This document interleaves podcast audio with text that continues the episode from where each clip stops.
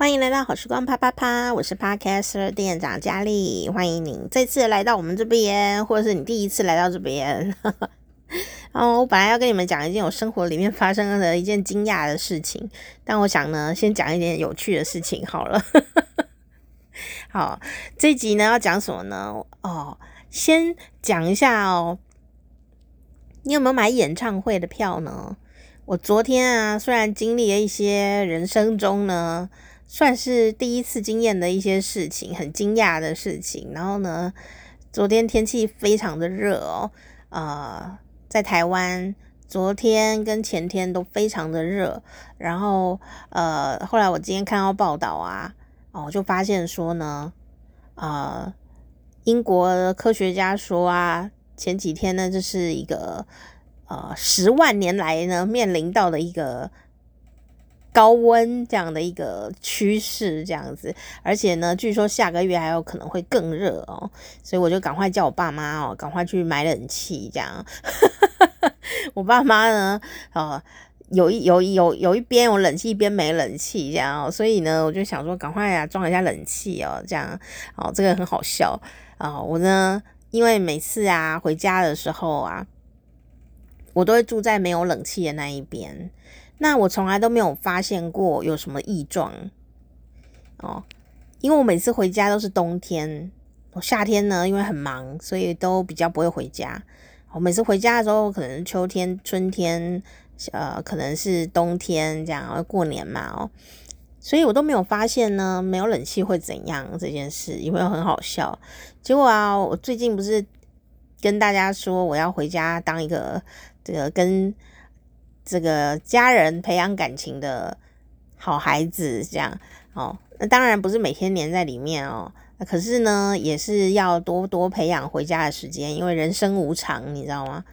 结果呢，我就端午节回家的时候发现啊，啊，我家没冷气这件事情呢，是一件很重要的事情。听起来很好笑，对不对哦？你说天啊，是不是要捐冷气？不用，我们家没有。说这个问题是我爸妈呢，当时十几年前就规划说，我们可能不会常常呃出现在这个没有冷气的这一边，这样。殊不知呢，十几年后啊，这个天气异变的严重，而且大家生活的模式有一点改变，所以呢，没有冷气的这一边啊，也还是常常有人每天都有人在住。那我也就。因为不常回家，就被安排在嗯、没有冷气的那一边这样哦。那我我是不是说为了自己很热而担心啦？我是在想说呢，我这个家人有长辈啊，虽然说他也不用没有整天都待在房子里哦，但是万一真的遇到那种天气爆热啊，或者是天气。超冷啊的状态，哇！这个长辈的血管总是不能开玩笑，所以宁可装了，然后自己选择到底要不要开，也不能真的好热哦，或真的好冷哦，你都没有东西来调节你的室温的话，有时候人可能身体虚啊，血管比较没那么弹性，或各种原因啊。都有可能呢，因为一时哦的身体的温度啊、不能散热啊，或者说很冷，然后没有办法呃调节体温的状态，忽然间你可能就失去了意识都有可能哦。就我一个朋友啊，前几天呢、啊、就聊天的时候就讲说，他爸爸呀哦也是很健康哦，就就忽然呢在家昏倒哦，你知道昏倒很很严重诶。第一个就是可能会撞到头，第二个是什么呢？昏倒太久啊，没有人发现啊，可能会就是发生很严重的事事事故，对不对？幸好我真的就觉得说那是一个幸好，喝嘎仔，喝嘎仔呢，喝嘎仔就是幸好的意思哦，就是说那天啊，他的我朋友的啊、弟弟哦，他本来呢要去上班的。因为他们晚上要上班，轮班，有时候上早上，有时候上中班，有时候上晚班，他们是轮流的。诶，刚好呢，爸爸昏倒那一天，他是呃轮早上的班，所以晚上的时候，他弟弟刚好在家，所以爸爸昏倒的那一刻，家里是有人的，而且很幸运，就立刻就发现了。哦，因为我这个这两年啊，遇到很多呃生活里的人的状况，就是他昏倒了，然后家里有人却没有人发现他昏倒，然后等到真的发现的时候，就已经都欧卡了，这样就已经没办法了，就当场就已经到天上去，这样哦，就很很令人难过呀。所以呢，刚好哦，他爸爸呢。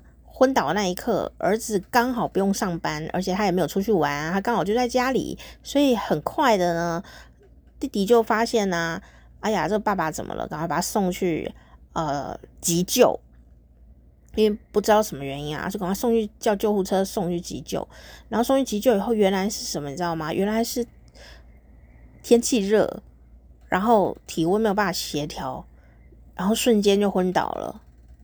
好。这不是说爸爸很虚哦，因为爸爸是长辈。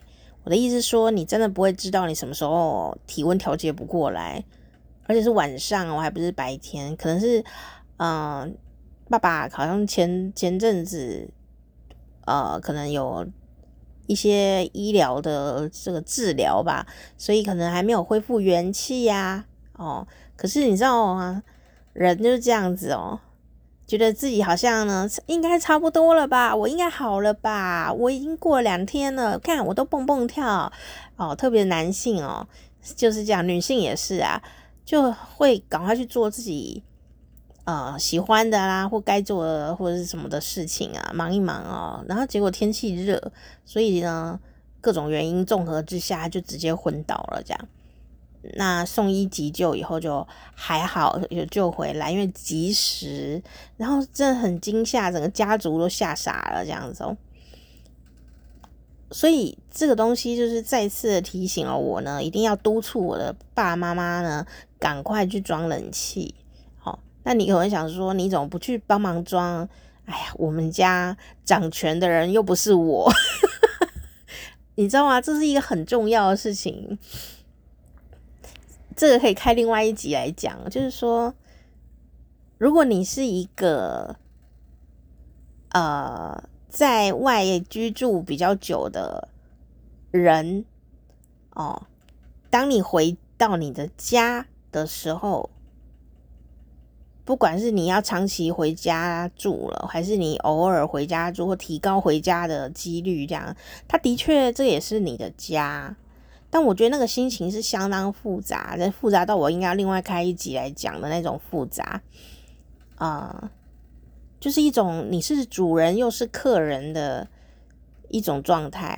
那我简单说，我最近的体悟就是，你如果呢是那种常常不在家的啊，像我一样啊，我二十年来啊、呃、回家的机会并没有太常常哦，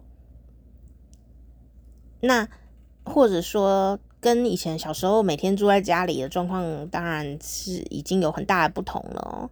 那我爸爸妈妈跟我其他的家人跟我呢，感情是很好的，可是常常回家都会不是很爽哦，而会吵架。为什么？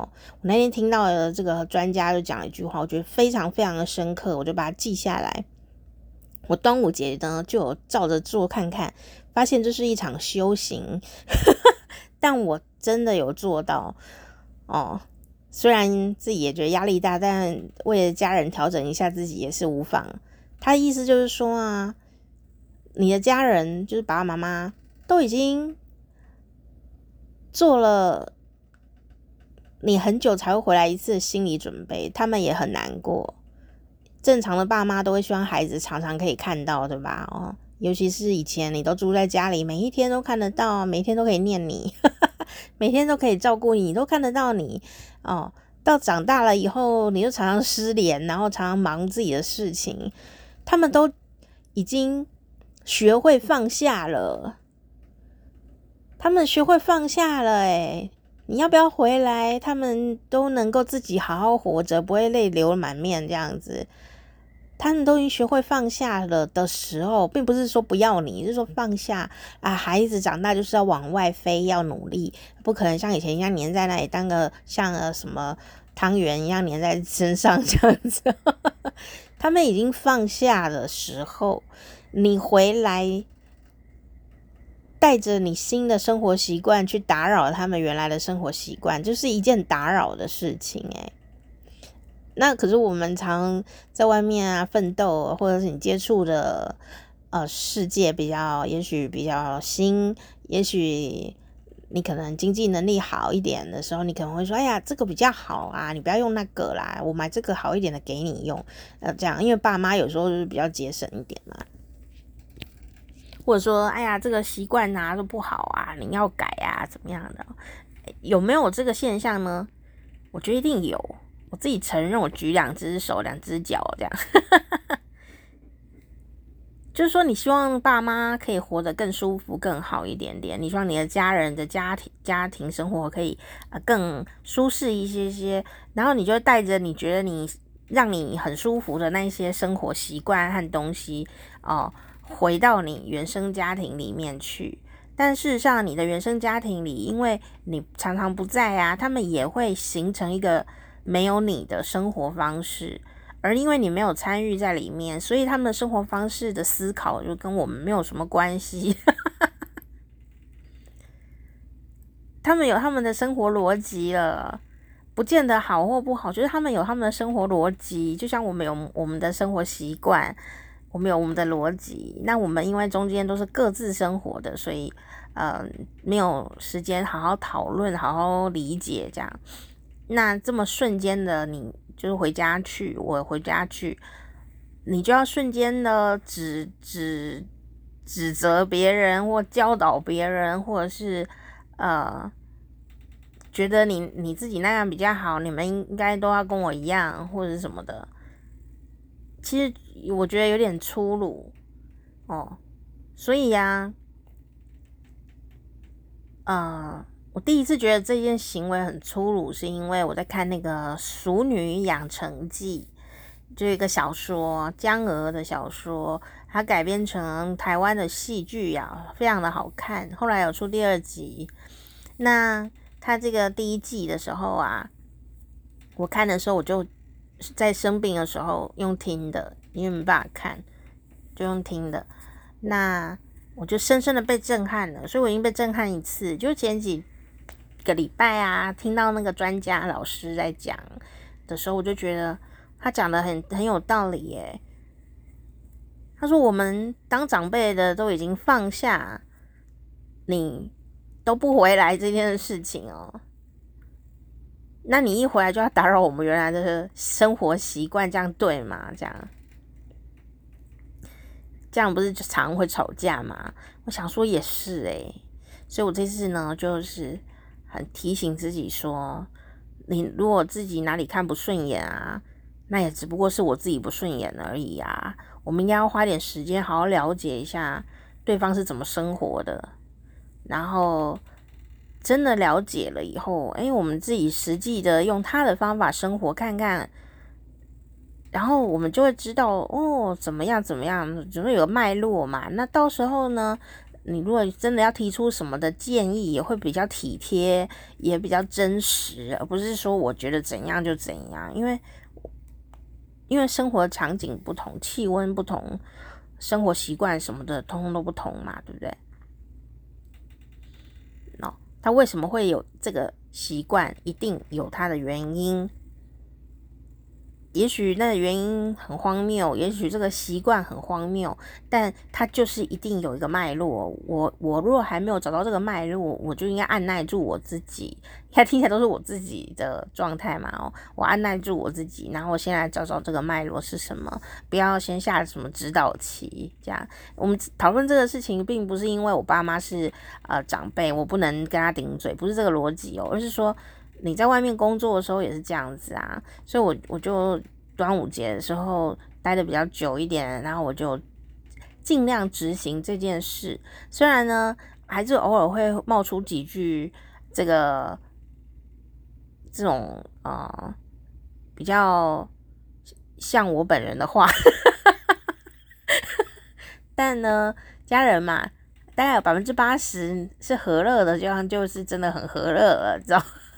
不要，对啊，家人就是会有很多的和乐，这样就很好。然后中间有一些小斗嘴啊、小吵架啊，其实因为是家人嘛，所以大家都知道你你的底牌是什么。哦，你在那边装模作样，他也知道啦。所以呢，你互相让一让呢，哦，大家也知道啦。哦，所以他们也都会跟你互相让一让，那就会有百分之八十的快乐，这样就够了。中间还是有几个小任性的时间，他们也就反正你就是小孩这样。然后然后反正你就是爸妈啦，哦，这样综合起来有八十分，这样就是哇，很高分了啦。那那那就是这样子哦，所以我就发现说，天啊，我在，我竟然没有在夏天在家待过，所以我一待就天啊，好热哦。但是也是就是，我这人就是这样嘛，就是没冷气，我也不会一直啊叫这样子，我不会一直叽叽叫，我就说，哎，怎么没装冷气？而且我心里担心的事情是，我反正也不一定会。哦，一直待待每天在这里啊，可是真正每天住在那里的家人长辈，就会令人担心诶，什么冬天啊啊、夏天啊这一类的极端的气温啊这一些的，所以我就说啊，就跟家长申请说，我觉得这边要装冷暖气，变频冷暖气这样。才，然后他们呢，就有住在这边比较多的人就觉得要，然后比较少住在这边的人就觉得说再看看吧，以前也没装啊，所以我今天就把那个科技新知哦，赶快呢申请，你知道吗？一一就像公司一样，你要买东西要啊、要采购的话，要先申请公文，然后我就把那个。呃，科学资料啊，附注，然后送给家长呈报，这样 就用 Line 呈报一下，说你看，英国科学家说我们要迎来十万年来的最高温，极端气温啊，我们要申请那个冷气，有冷暖气，这样子呢，长辈啊，大家住起来，啊，就比较不会昏倒什么的，然后再举一个感性的实例，而且我的朋友哦，爸爸都昏倒了。然后就是说，请会请采购的长辈赶快去采购，哦，大概就是这样子吧。哦，那但幸好我呢也没有，我以前当过童子军啊，所以真的没冷气的时候，我可以做哪些降温的事情，我也是都是啊找到了一个流程哦。那加上呃台中啊，因为我家在台中，台中其实没有。台北闷，也没有高雄烫，所以呢，虽然是气温很高，但还可以啦，好，还可以啊、呃，用一些呃冲水啊，换衣服换多件一点的方法来让自己稍微舒服一点点，这样。哦，对，但但就是呃这个事情哦，那我就讲到这个事情呢。其实是因为啊，最近啊，就是认识我爸妈啊、不是相认啊，早就认识了，但我就花呃比较多的心情的余裕去去感受这个我的爸妈在我常常不在的这一段期间里面，到底他们长成什么样子了哦，包括我其他的家人哦，亲戚啊什么的。我常常在节目里呀、就会讲说，我们要去感觉一下你的另外一半或者你的家人，他们的长大，他们的变化，他们不是只会变老哦，他们一定有变什么东西。如果你的家人、朋友、亲戚或者是呃任何人，不管他的年龄小的还是大的，他们都不可能是很肤浅的活着啦。而且小的就只会考一百分，跟没有考一百分，然后大的就是一直老掉哦，这样子。哦，没有啊啊！中年人就是你要不要买房子，你要不要买车子，你要不要结婚，你要不要生小孩，就是不是这么片面的事情啦。对啊，你没有觉得吗？就是有时候你用年龄去界分某些事情的时候，就会得到很肤浅的问题，然后人家也不想回答你。就是这样啊，小学的时候，小时候，幼稚园，我觉得这逻辑，我不知道现在有没有改变啊。但是我知道反动的力量是很强大，然后大家会去思考说，可不可以不要问这个问题了？这样，以前最最好笑的题库题哦哦，就是说呢，呃，小朋友的时候，我我最讨厌的题库题就是小幼儿能讲话的时候啊，呀呀，然后有一些大人呐、啊，就会问一些我现在听起来觉得很政治不正确的问题哦。哦，不是问你说你要选投票投给谁，不是不是这种的，就问那个小婴幼儿啊，会讲话的那种的，小小的可爱可爱的那种两三四岁的那种，有一些路人或是亲友啊，就会问说，你比较爱爸爸还是比较爱妈妈？我觉得这个问题非常的讨厌，但跟这一集本来要讲的好像没有关系，不然我换个标题好了，这样 就是不喜欢这种问题耶。为什么会比较爱爸爸跟爱妈妈？这这根本不应该讨论这种问题啊！或者问说，你觉得爸爸比较爱弟弟，还是比较爱你？这也不是一个应该要讨论的问题吧？对不对？就算真的有偏心，也不应该讨论啊！因为人家可能不觉得有偏心，你干嘛去提醒人家？哦，就是很不好的一个问题，嗯，不是很好的问题。你可以问别的啊。你喜欢吃什么啊？不喜欢吃什么呀？为什么啊？这些问题不是更更个人化嘛？哦，然后上学了以后就问啊，你有没有考一百分啊？啊、哦，怎么样？没有上，没有没有。这问那个你喜欢爸爸还是喜欢妈妈？以后呢，到了幼稚园的时候就会问什么呢？问一些很超龄的问题，说你有没有交男朋友？有没有交女朋友？啊、有没有喜欢同学某某人呐、啊，当然。这也是一个梗，因为他们还真的会讲说，我现在就是有喜欢谁这样子哦。哦，那你要不要跟他结婚？我觉得这个问题实在是太奇怪了。当这个问题，你可能大人觉得没有什么，但其实你讲下去以后，他就种在孩子的头脑里。那你如果有十个大人一直问这个问题，他就以为他真的要结婚呢。就算当下他没有要跟那个什么某某人结婚，他长大也会有好像有这个概念在里面。那不是一个很正确的概念哦，并不是说结婚不好，而是说他会以为人就是要一定哦就要结婚或怎么样的这样，喜欢一个人就要跟他结婚，这逻辑有点太短了，呵 呵很很单纯，这样太单纯。而且问一个幼稚园小孩要不要结婚，这虽然是好笑啊，但这就是大人的好笑，不是小孩子适合的问题嘛。然后到了。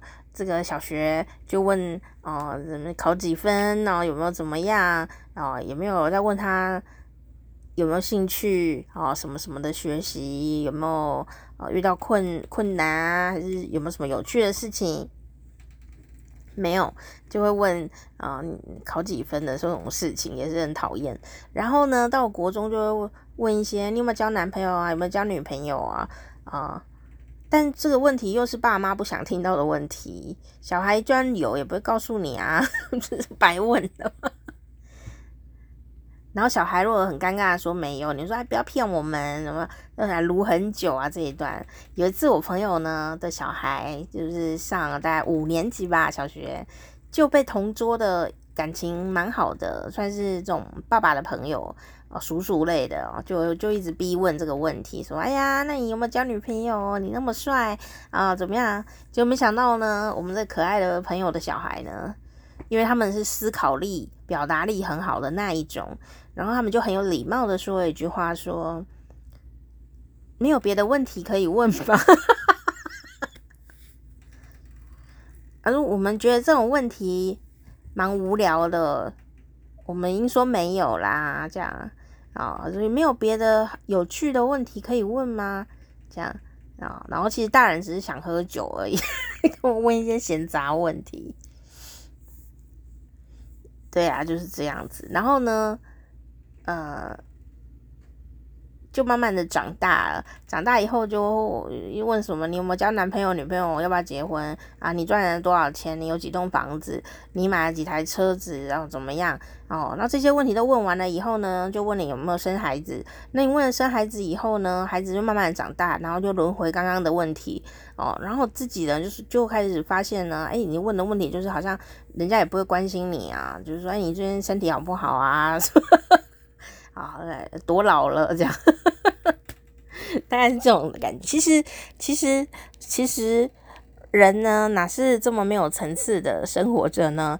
每一个人，不管做什么行业，每天每天都会遇到非常多各式各样的事情哦。好，静下心来，你都会发现，哇，今天遇到了相当多的事，今天解决了相当多的问题。哪怕那些问题你觉得是你很熟练的问题，哪怕那些解决问题的时候，呃，你都觉得你是这是你该做的哦。我们没有在讨论你该做不该做，我们讨论是今天做了哪些事情。你就会发现呢，今天呢有可能解决了蛮多呃有挑战的事情哦。就好像我刚刚讲了，我回家不要碎念，这对我来说就是一个挑战。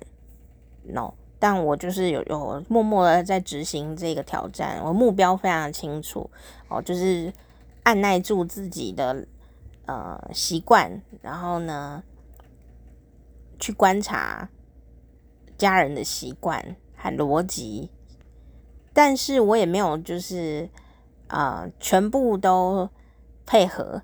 我觉得有一些我自己的生活习惯还是要保持，所以呢，我就画出一个小小的领域这样，然后我就觉得我就是要这样这样和那样那样那样。那如果呢，家里面没有东西可以配合，我就自己去准备哦，我就。稍微比较舒服一点。当我发现我自己活在一个我比较舒服的状态里面，有什么可以用的啊？我要用什么就有东西。这样子的话呢，我的脾气呀就会比较好一点，我才有所谓的余裕去关心说，哎，家人跟我哪里不一样？这样。好，以前我就比较任性，我会觉得说，我我就回家，为什么什么都没有啊？我就会有点生气。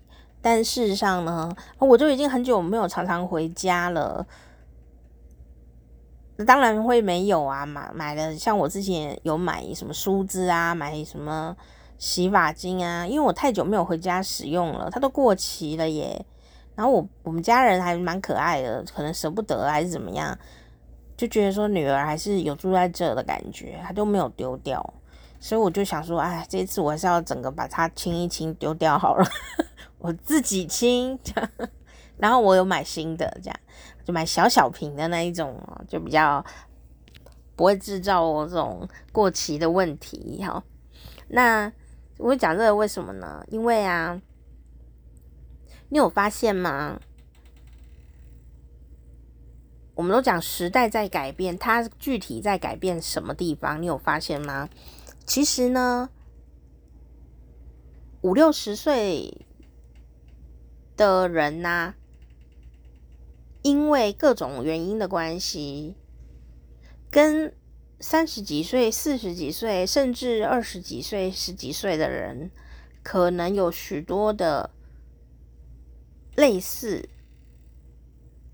然后呢，喜好不同，价值观可能不同，但是却有很多类似，甚至是交换的地方。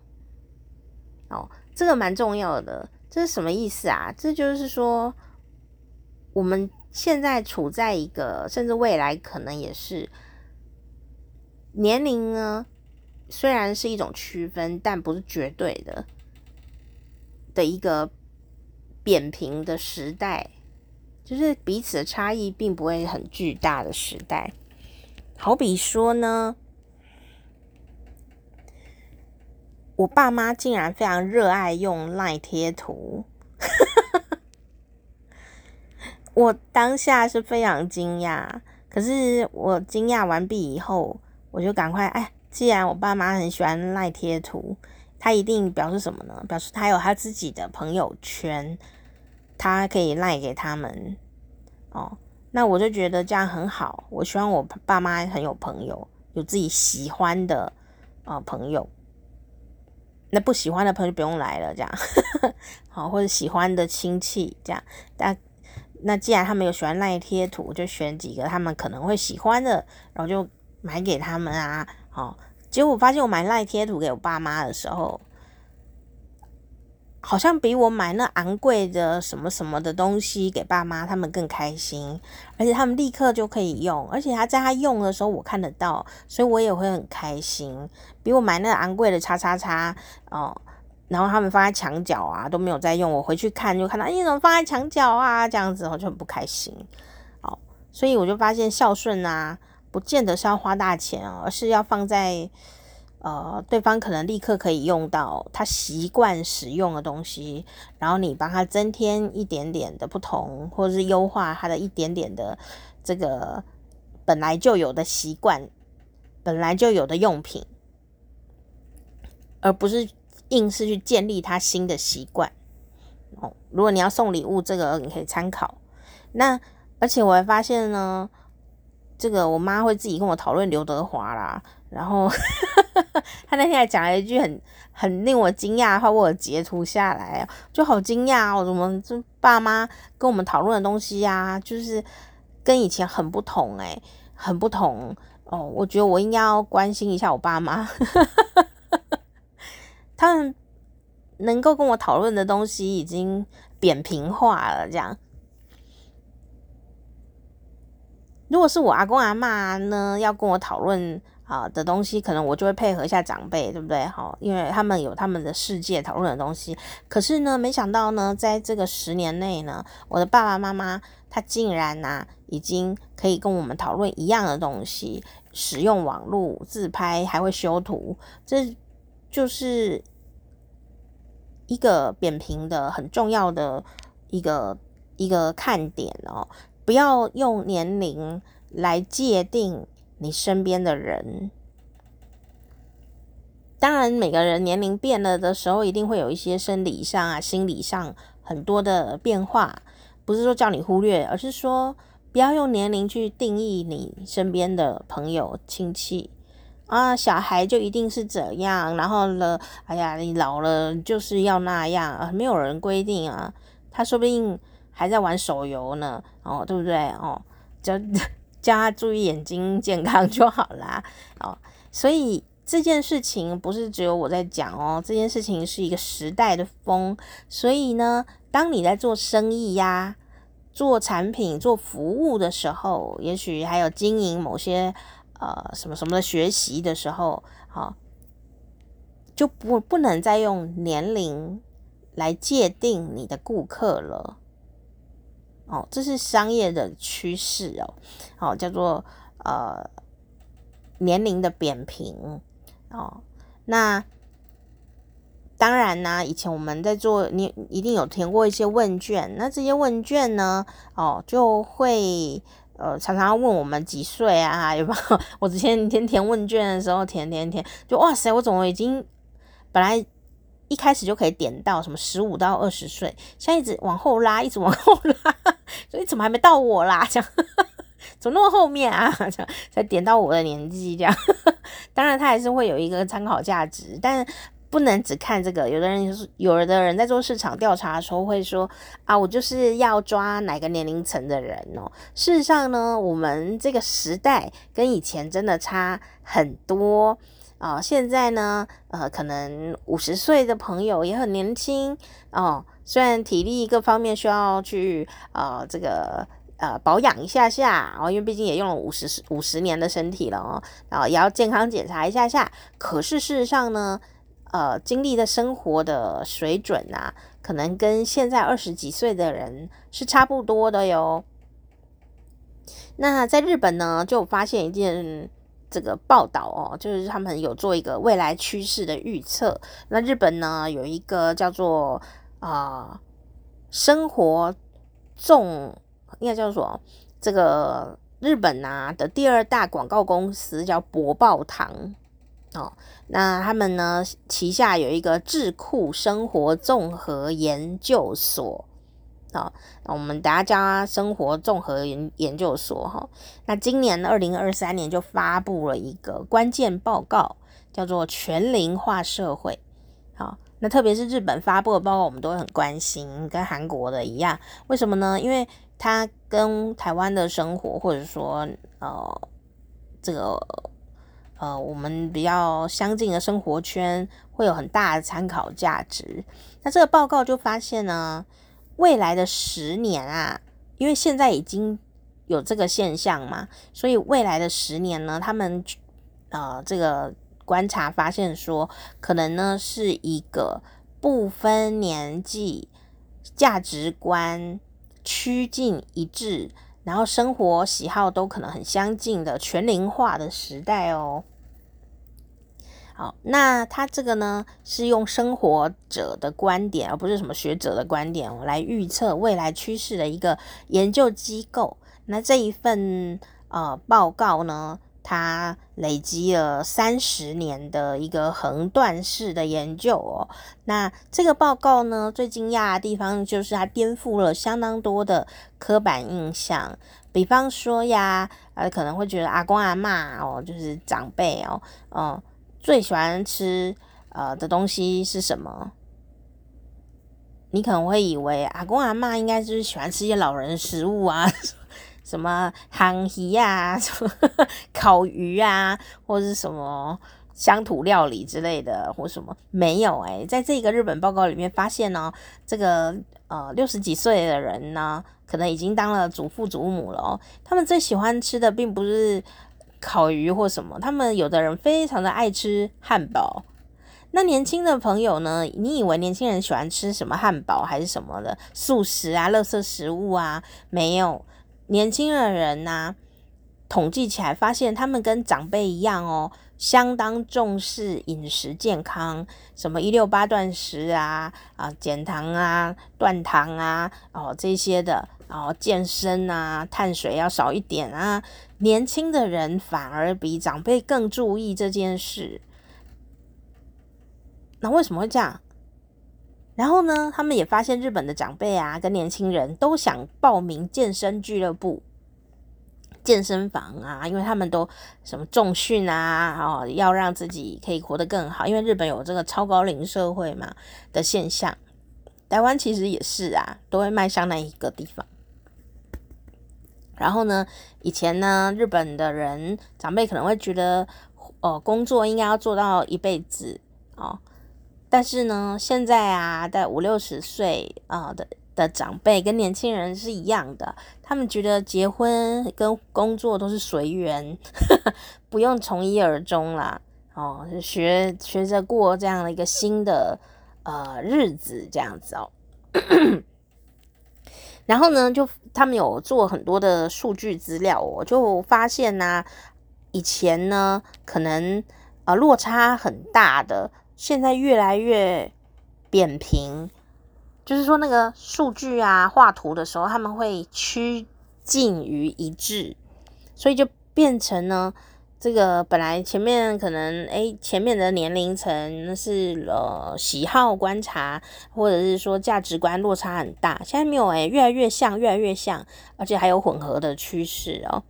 为什么会这样子呢？我们讲说世代真的有差异是事实，可是事实上呢，在生活的某些面向上啊，是没有太多的差异的。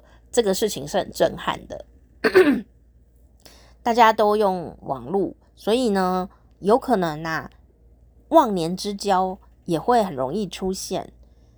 哦，因为你们可能都喜欢登山，都喜欢。种花，或者是都喜欢呃烹饪啊，都喜欢跳街舞，所以呢，你们聚在一起的时候，是因为兴趣，而不是因为年纪。说实在的，这很重要诶，很多人都被被有就是有时候被迫跟年龄差不多人聚在一起，可是事实上呢，聊都聊不来。那以前没有办法，以前那个环境可能我们流动的几率不高，交换资讯的能力不高，可能你就是住在一个村落里面，或住在某个地方一个社区啊，年纪都差不多，所以你能聊的就就这些人，你也没得选。但现在你住在哪不重要，你有网络，你可以有很多的网络社群啊，呃，线上课啊，哦，社区大学啊，哦，你就会发现呢。实体也好，线上也好，常常都是因为兴趣跟价值观相近，他们走在一起了哦，所以呢，也就意意味着说，长辈们啊，或者说我们这种中年纪的人呢，不用去故意局限自己一定怎么样。你应该去发现你自己真正想做的事情，喜欢舒适的事情是什么，往那个地方去。那当然，我们刚刚讲的这趋势呢，是已经开始了。那就意思是什么呢？意思就是说，有的人还在摸索，也会害怕。哎呀，我自己想要做这个什么什么的事哦，可是会不会被人家笑哦？会不会说，哎呀，老人家不能做这个哦？或者说年轻人啊，没有人在做那个？哎，其实没有哦。没有哦，只是说，因为目前才刚开始，哦，才刚刚发现这个，哦，还很惊讶的状态。但事实上，就是大家已经默默的开始，呃呃，追追求自由，做自己喜欢的事情哦。好，责任跟义务已经被自由与平等给取代了，所以不要常常说年轻人就是那样，年轻人就是这样。其实你的年轻人。定义是特别模糊的，到底是什么人？因为很多人对我来说，很多老人也是这样啊，就是好的跟坏的跟年龄没有关系呀。如果年轻人热爱插队，没有啊，我看到好多老人家在插队，还有中年人。昨天我去买奶茶，他有一个中年人呢，哦，就大概大我几岁吧，看他的长相。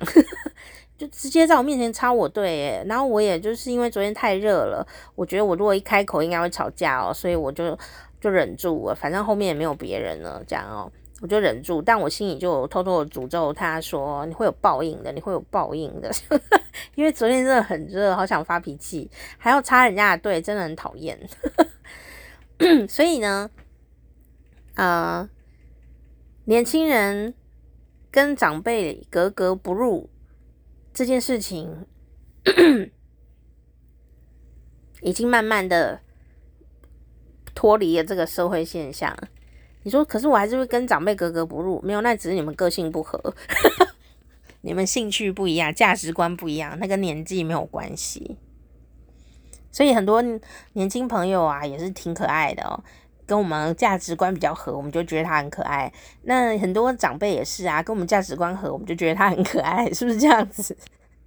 好，那嗯、呃，还有第二个呢，原因就是说生活的背景因素啊不太一样。我们可能再长一点点，然后七十岁啊，也许八十岁，跟九十岁，他们那时候遇到战乱。所以个性上当然也是会被这个比较纷乱的时代啊所影响哦。可是现在不一样哦。那而且呢，现在的长辈啊，国际观呐、啊、也会跟他的长辈很不同哦。那现在的长辈啊，跟现在的年轻人呐、他的国际观也差不多，有可能还更高一点点。然后呢，虽不熟练，但也熟悉许多的数位工具。然后长辈也会去跑马拉松啊，啊，做一些跳芭蕾舞啊，这一些跳街舞啊，这些你觉得很年轻人在做的事情，其实现在都有很多人呢在耕耘哦，这个乐龄生活嘛。可能上课的方法会有点不一样，因为它比较贴近于。哦，长辈他有一些体能或者是一种速度啊，学学习的速度上会有一些调整。可是事实上做重训啊，啊这些呢，啊甚至说呃要花钱做一些享受的事情啊，学学习的事情啊，哎，长辈如果有钱啊，他也不遑多让哦。我最近看啊，学芭蕾舞的基本上都是六十岁。五十岁的的女生，我最近看到的，像他们穿的那天鹅湖的衣服，你说跳的好吗？其实好不好不是重点啊。他圆到他的梦，然后笑得特别开心，然后他说：“诶，我会跳芭蕾舞，然后有上台表演，然后又拍了照，那就是一个很真实的事情啊。”哦，我们又没有要以此为生，我们就培养个兴趣，不就是真的真的在培养兴趣，就是这样。我们小时候在培养兴趣的时候，有时候都蛮功利的，就是想说我以后是不是要靠这个为生？哦，对吧？学芭蕾舞说妈妈，我以后要呃当舞蹈家，妈妈就会很紧张，说舞蹈家在台湾很难生活 诶。所以呀，呃，这个研究呢就还蛮有趣的。第一个看到就是这个社会背景上面导致呢这一些呃六十几岁、五十几岁的朋友。啊、呃，现在也很年轻啊，也很有宽广的见识啊、年轻人如果也有这个宽广的见识的时候，他们其实反而聊得很来哦。第二个呢，就是说能力跟兴趣的变化。好、哦，那年轻人当然可以选的东西很多啦，多元化。可是呢，以前我们长辈就被局限，说只能那样，只能这样。但因为我们平均寿命啊越来越长了哦，哦。然后健康上面你也更加的注重，然后医疗上面啊，还有物质呃上面啊，都比呃七十八十几岁的人呃他遇到生活经验的时候更好一点。所以呢，同样是六十岁啊，你有没有发现三十年前六十岁的人跟现在六十岁的人差很多？老实说啊，三十岁。呃，三十年前的五十岁的人呐、我都以为他是老人家了呢。像我阿公阿嬷啊，他就是老人家啊，哦，怎么看都是长辈嘛。但是现在五十岁的人还很年轻诶，你走在路上也分不清楚你到底几岁啊。如果他还还有特别保养的话，你根本没有办法分辨他是几岁的人呐、然后讲话的样子啊，哦，穿衣服啊。我现在也是穿二十几岁人买的衣服，诶，就同样的衣服啊，我没有因为这样就变成说，哎，我现在要穿一个呃什么中年装这样哦。以前的人好像会有一些几岁的人就会穿一些小碎花洋装啊，然后这种看起来就很像长辈。现在没有啊，长辈爱穿什么穿什么，对不对？那年轻人也是会喜欢穿什么就穿什么。然后呢，现在的年长者啊，在调查里面发现，消化系统也比以前的长辈，三十年前的同年龄长辈更健康。所以，不管牙齿可能也可以装假牙吧，植牙虽然很贵，但还是可以做。所以呢，吃汉堡啊，吃牛排啊，呃，这些东西，长辈如果身体健康够的话哦，其实是。没有再分食物的哦，所以你会发现他们跟年轻的人呐，吃的东西是差不多的哦。好，当然你说啊，我牙齿已经牙口不好，那另当别论哦。然后呢，几岁做什么，几岁就要做什么，这个事情也是得到了一个很大的松绑，就是变成说你只要想要，你都能重新来过。然后加上呢，数位化的。工具啊，来帮助，所以呢，自由度就变得很大。然后还举一个很有趣的例子，这个例子是怎样呢？这个很有趣哦。他就写说呢，比方说不同年龄层喜欢玩的东西，他就写说呢，有个现象啊，玩具你要卖给谁？玩具当然卖给小孩，no。玩具现在要卖的是大人，像乐高啊，它就进军了呃成人市场。这个不是什么色的哦，就十八岁以上的市场。它有卖，我们之前跨年的时候有录一集呀，哦，就是我们永兴哥哥呢，他就疫情的时候都爱做乐高。哦，永兴哥哥就是有满十八岁。做乐高花啊，然后做的很像真的花一样啊，什么兰花啊，那一类的玫瑰花，我很厉害。那这个乐高它的确是进军了这种成人大人的世界，没想到大人玩玩具玩的更起劲，而且大人更有消费力。哦，然后呢，嗯、反而是怀旧的东西，怀旧的东西呀、它并不是只是卖给呃那个年代的人哦。像怀旧的东西，年轻人也非常买单，所以怀旧感的东西要卖给年轻人哦哦，像这个《捍卫战士二》哦，在年轻市场的观众贡献票房率又达到了三分之一哦。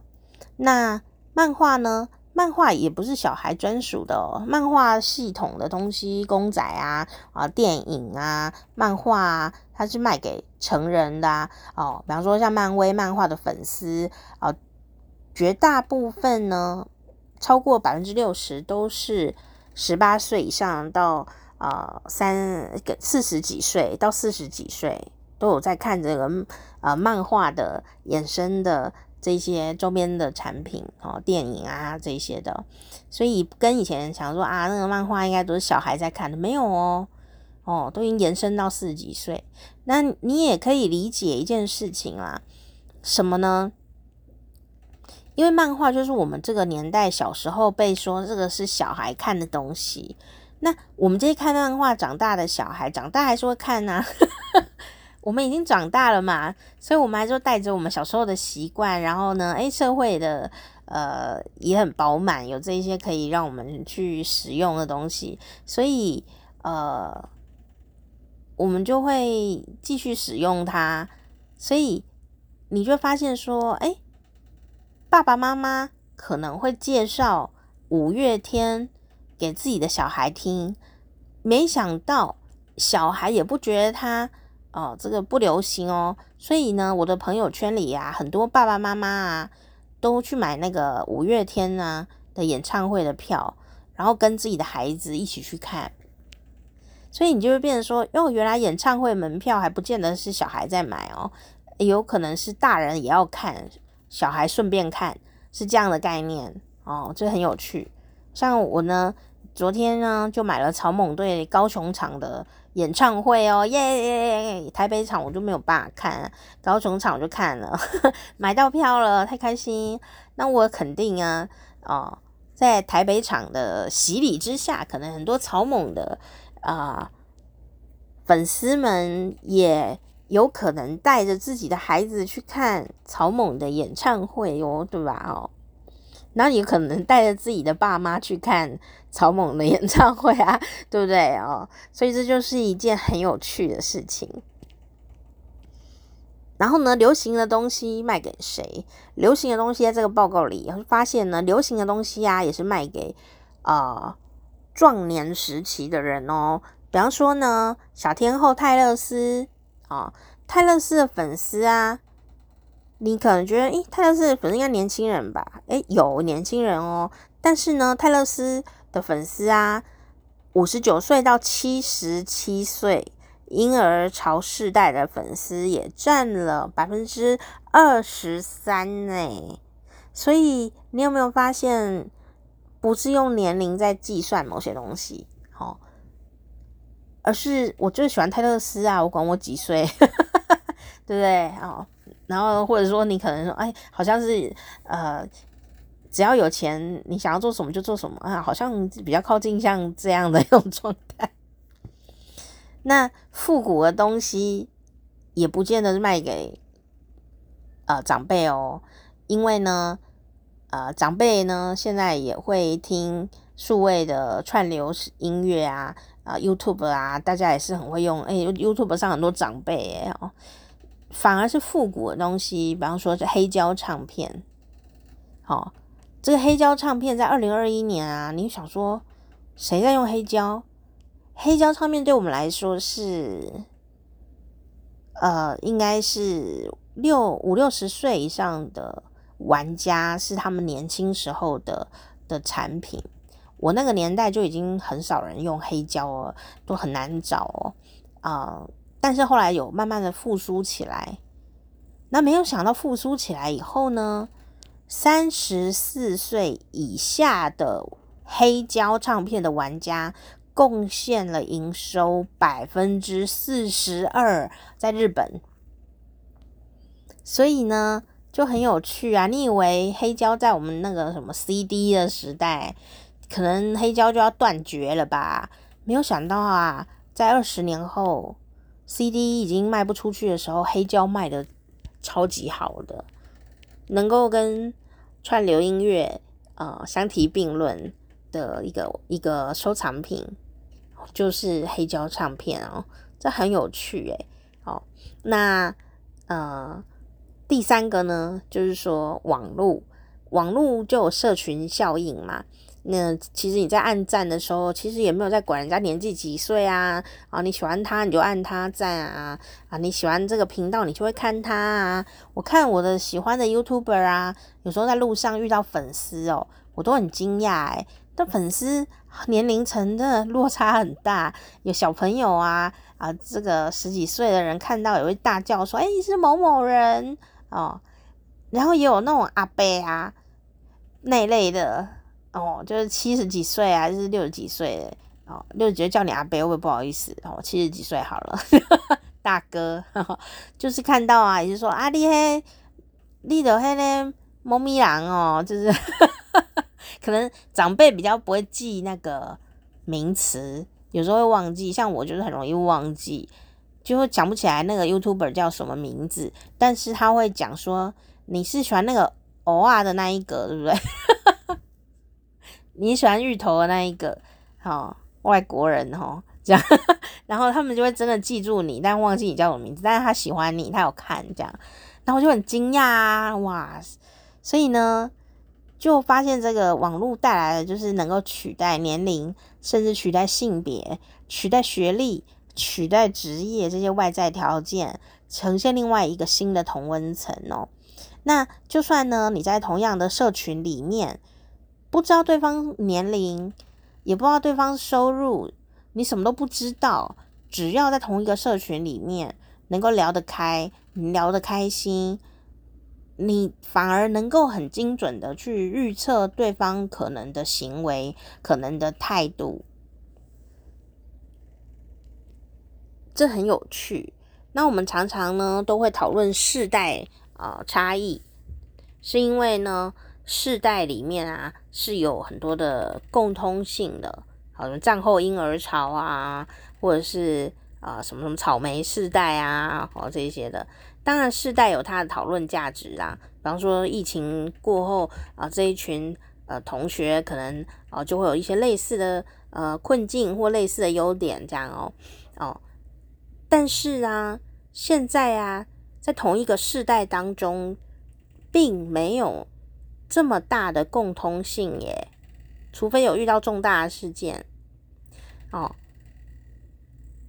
世代跟世代之间也没有那么大的差异性诶。哦，比方说像我们那个小时候啊，流行小虎队，所以你基本上呢，或草蜢队，那基本上呢，你就会发现说。差不多年龄的人呢，讲到草蜢队哦，就会有类似的反应啊，都一定听过他们的歌曲。那是我们那个时代就很坚固，有没有？可是现在不一样哦。你现在跟你讨论韩剧的人不一定跟你同年龄，然后跟你讨论韩团的也不一定跟你同年龄。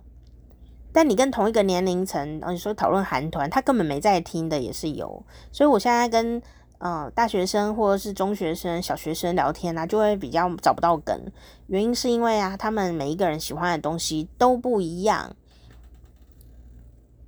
不能呃一以贯之。那当然，这有一个好处，就是说，那你就直接问他就好了。他如果愿意跟你聊，你就呃直接关心他本人，这样就好了。真的，每一个人的差别非常的大。有时候我想要问他们说，诶，那你们同学现在流行什么？他们也回答不出来，诶，原因就是因为每个人关心的事都不一样，哎，这就是一个很妙的一个现象。那最近呢，这个日本就有做这样的一个调查，哦也跟你一起来分享哦。啊、呃，当呃年龄这件事情呢，已经失去了界限的时候啊，我们应该也可以。让自己更自由哦。那当然啦，如果你要做生意的话呢，这个跨越三十年的大调查哦，看到了这个很关键的消费趋势哦，你也可以来掌握一下你的商机。你呢，要找的是爱你的顾客，爱你的人，而不是找一个年龄层跟你类似的呃顾客，或者是年龄层。学历跟你一样的人哦，可能你就不一定跟他聊得来，或者说他可能不见得会买你的单哦。好，好，那今天呢就跟你分享这个东西，也是一个新的呃事物哦。希望呢我们也可以一起来观察一下自己的生活有没有类似的现象哦。好时光啪啪啪，我是店长佳丽，下次见，拜拜。